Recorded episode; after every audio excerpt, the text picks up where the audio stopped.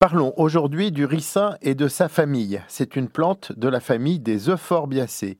Il y a en botanique des familles dont il faut se méfier, et les Euphorbiacées sont parfois un petit peu maléfiques pour notre santé.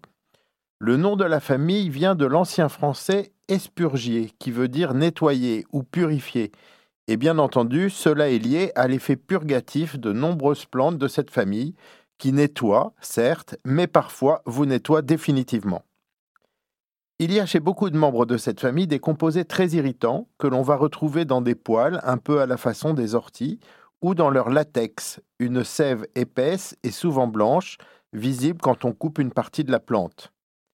Si vous allez aux Antilles, vous verrez peut-être au bord de la plage des arbres dont le tronc porte des marques peintes pour indiquer qu'il faut éviter de s'allonger sous leur ombre. Ce sont des manceniliers, dit aussi petites pommes de la mort.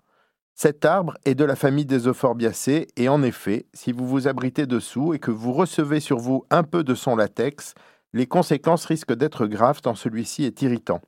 Ne mangez pas non plus ces pommes, même si elles sont appétissantes et exhalent un arôme plaisant. L'irritation des muqueuses qu'elles peuvent provoquer est telle qu'elle peut entraîner votre décès.